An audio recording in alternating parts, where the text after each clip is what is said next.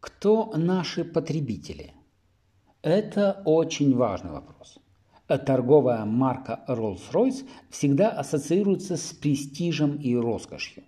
А давайте разберемся, кто является покупателями нового авиационного мотора Trent от Rolls-Royce.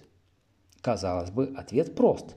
Компании, которые строят самолеты, например, Boeing или European Airbus, или если Rolls-Royce убедит их ставить на новые самолеты свои моторы, то получит крупный заказ.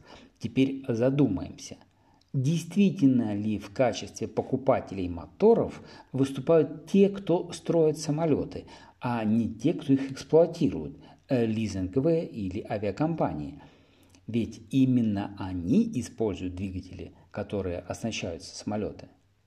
А может быть настоящий покупатель пилот? Или обслуживающий персонал? Или пассажиры самолета?